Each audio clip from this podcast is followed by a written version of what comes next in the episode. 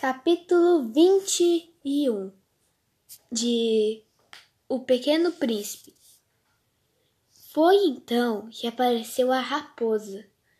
Bom dia, disse a raposa. Bom dia, respondeu polidamente o príncipezinho, que se voltou, mas não viu nada. Eu estou aqui, disse a voz, debaixo da madeira. Quem és tu? Perguntou o príncipezinho. Tu és bem bonita. Sou uma raposa, disse a raposa. Vem brincar comigo, propôs o príncipezinho. Eu estou tão triste.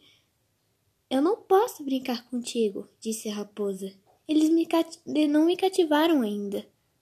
Ah, desculpa, disse o príncipezinho. Após uma reflexão, acrescentou: O que quer dizer cativar? Tu não és daqui, disse a raposa. Que procuras? Procuro os homens, disse o príncipezinho. Que quer dizer cativar? Os homens, disse a raposa, têm fuzis e caçam. É bem cômodo, criam galinhas.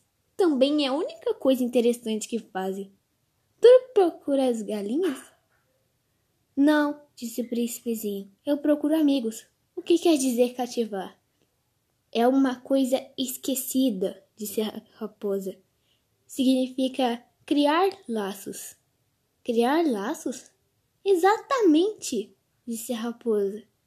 Tu não és para mim senão um garoto inteiramente igual a cem mil os outros garotos. Eu não tenho necessidade de ti e tu não tens necessidade de mim.